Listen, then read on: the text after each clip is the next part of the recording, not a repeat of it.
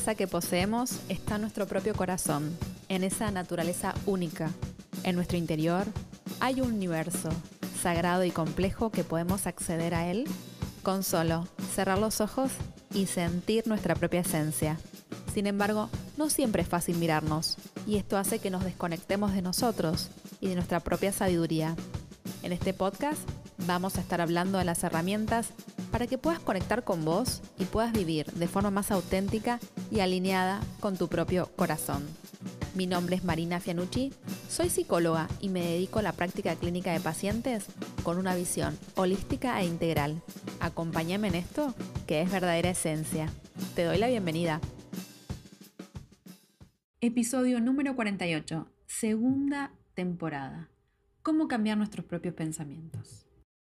¿Cómo cambiar nuestros propios pensamientos? Es una pregunta que me hacen muchos pacientes, por eso hoy quiero traerte una herramienta más que se llama The Work. Es un método desarrollado por Byron Kate. La autora propone que cada vez que estemos enojados, enfadados o tristes, nos animemos a descubrir qué pensamiento está causando esa emoción y sobre todo nos animemos a ver si ese pensamiento realmente es verdad. Para eso propone un método que te lo voy a explicar en este episodio. Si te interesa la temática, quédate escuchando, que el episodio comienza así.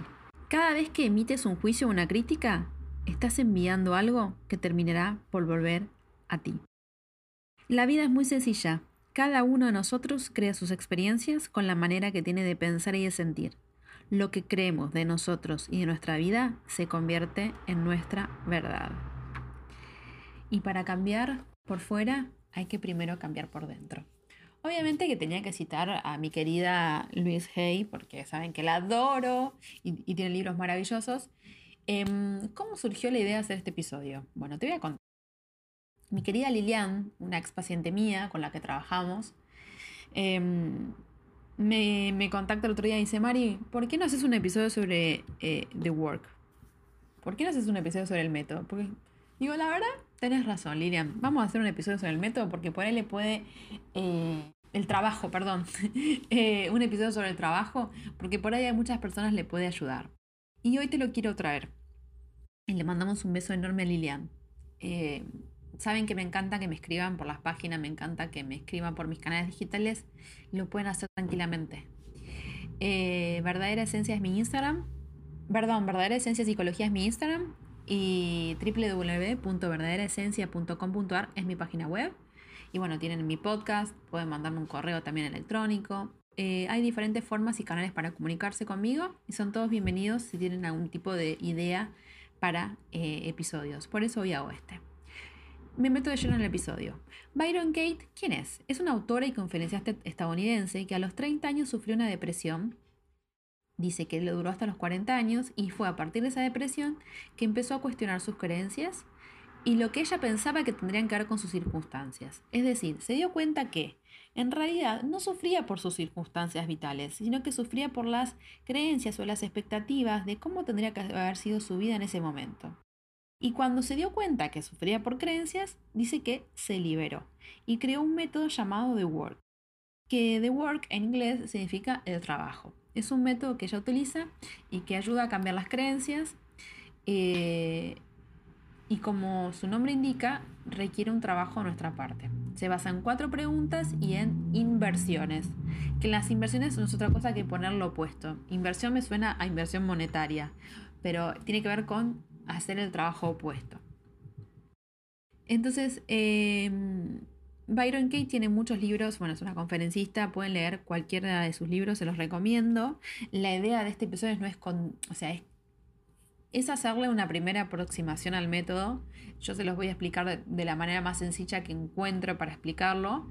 Eh, cualquier duda o consulta pueden remitir a, sus, a la autora hay un libro muy lindo que dice Cambia los pensamientos y cambia el mundo, que creo que es así, por eso conecté enseguida con esta autora, porque yo creo que los cambios sociales vienen engendrados de cambios em, individuales. Si logramos cambiar nuestras mentes en forma singular, vamos a cambiar esta mente colectiva, ¿no? Porque las pequeñas mentes hacen una gran mente.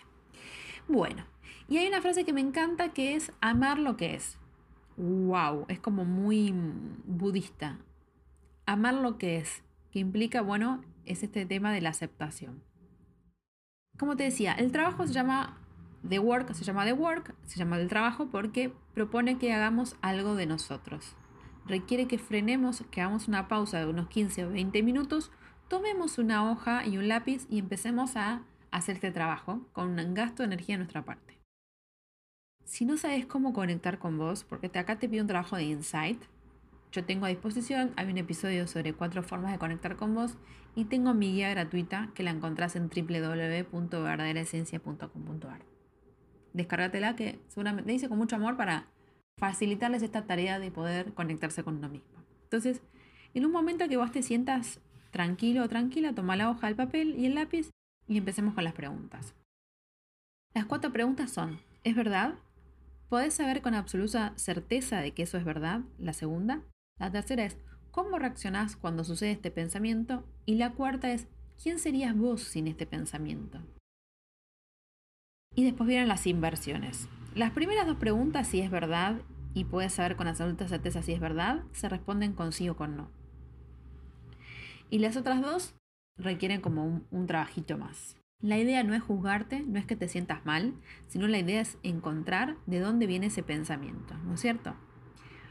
Eh, y te voy a dar un ejemplo, que me parece un ejemplo que me parece que, está muy bueno, que es un ejemplo que saqué yo, ¿eh? un ejemplo mío.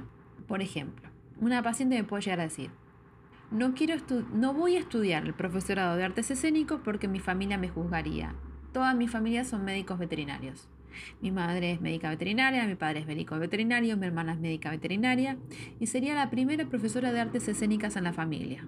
Por lo tanto, me juzgarían no voy a estudiar a profesora de artes escénicas, me voy a anotar en ciencias veterinarias.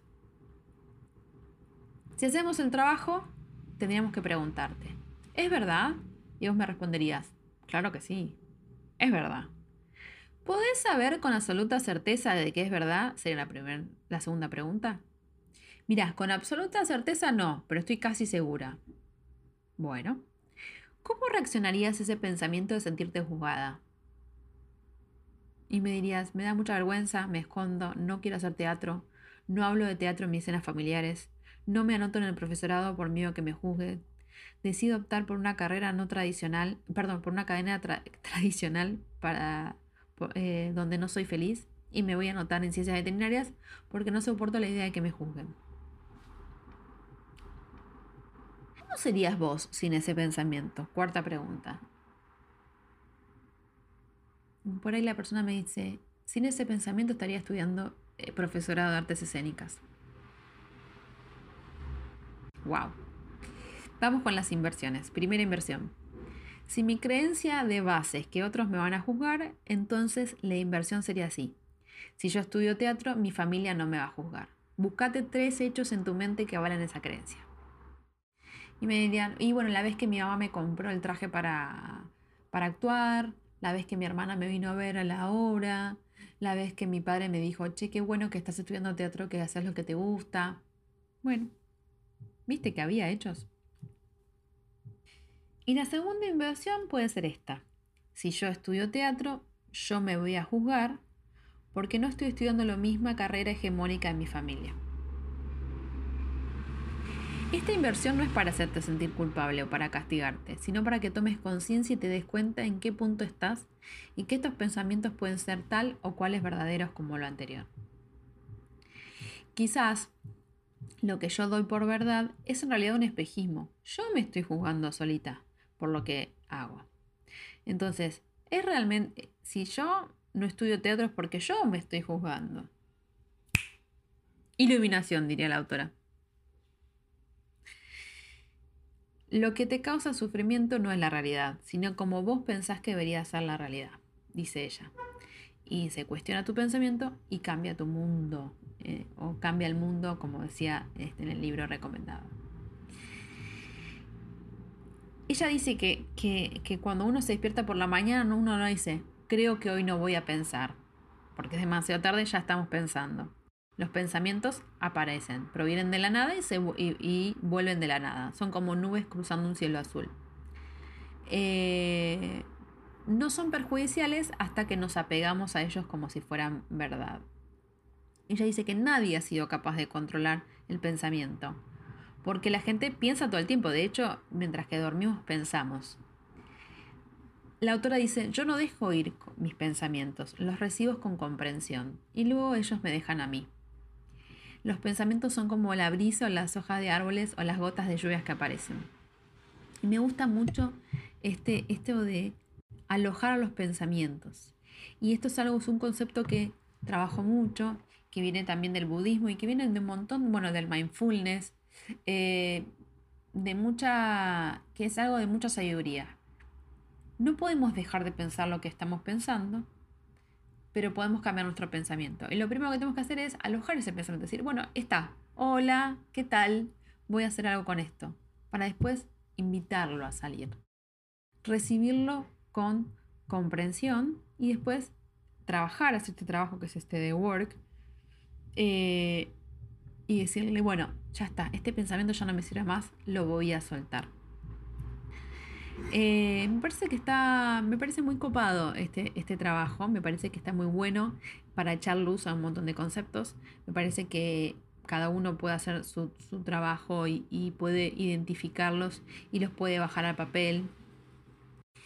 Y, la idea es recibir estos pensamientos eh, con, con amor incondicional, dice la autora tiene un tinte budista, no sé si vieron. Y amar lo que es es, digamos, dejar de, de, pelearnos con la situación actual y saber qué es esta situación que tenemos en este momento. Que es re profundo esto de la aceptación. Es dejar de luchar. Me parece como dejar de gastar energía eh, en esto, ¿no? Eh, y también se aplica este de work que, se aplica a otras situaciones. También cuando estás peleando, cuando estás discutiendo con alguien y quieres ver ese punto de vista, bueno, también puedes aplicarlo con hacer ese, ese mismo ejercicio, ¿no? Y me gusta unos, te voy a dejar unos, pensamientos que dice la autora. Dice, eh, nadie puede lastimarme porque ese es mi trabajo. Lo peor que haya sucedido jamás es un pensamiento no cuestionado. En realidad lo que ella habla como te decía, como tiene esta base budista, Buda que decía, el dolor es inevitable, pero el sufrimiento es opcional. El sufrimiento es la carga afectiva que le ponemos a ese pensamiento, es la percepción y es lo que ella te trata de decir. Eh, nada puede lastimarte como tus propios pensamientos, decía Buda. Si yo no suelto mis conceptos, eh, si yo no los cuestiono, ellos no me van a soltar. Pero si yo cuestiono mis conceptos, alojo mis conceptos, ellos después me van a, soltar a mí. Em, y me gusta una frase que dice así, ¿no? La realidad es siempre más amable que la historia que nos contamos de ella. Re buena frase. Creo que tiene, que, que, es tal cual, ¿no? En nuestra realidad cotidiana, cómo la contamos y cómo la narramos, a veces somos extremadamente impacientes, extremadamente criticones, la juzgamos un montón, más allá de lo que es.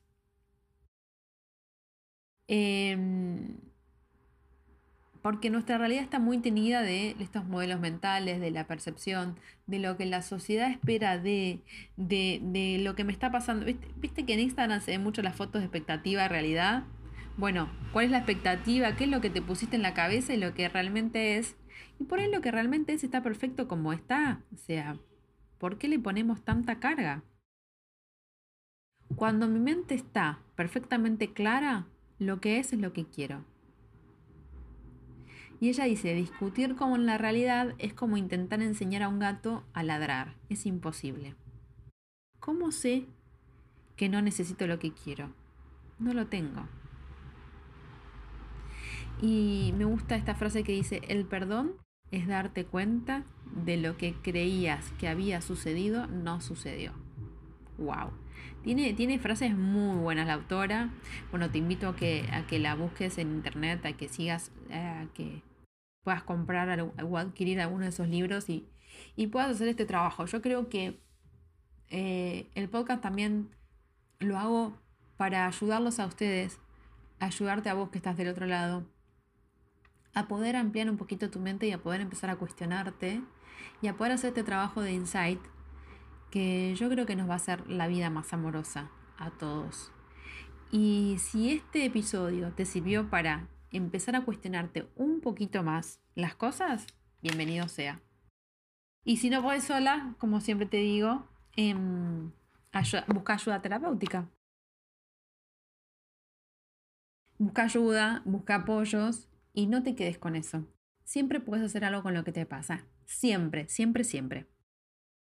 Algunas de las cosas que creemos jamás fueron verdad. Eran solamente los miedos de otra persona. Date la oportunidad de examinar tus pensamientos y cambia los que, los que sean negativos. Vos te lo mereces. Me merezco el bien en mi vida.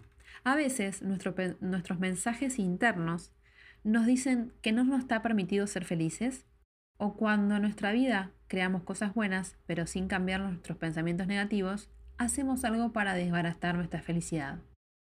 Cuando no nos creemos merecedores del bien, socavamos nuestros propios cimientos, nos hacemos daño, o tenemos problemas físicos, o nos generamos una caída o un accidente por un descuido. Es necesario que empecemos a pensar que nos merecemos todo lo bueno que la vida tiene para ofrecernos. Obviamente tenía que finalizar el capítulo con una frase de mi querida Luis Hay. Yo creo que serían amigas, porque están en, muy, en mucha consonancia. Luis con, em, con Katie. Bueno, como siempre te digo, gracias por estar del otro lado, gracias por escucharme, gracias por cada feedback. Si tenés ganas de que haga un episodio en particular, escribime y, y si, si me copa la idea, con gusto lo hago. Honro tu proceso, honro tu camino y que tengas una maravillosa vida.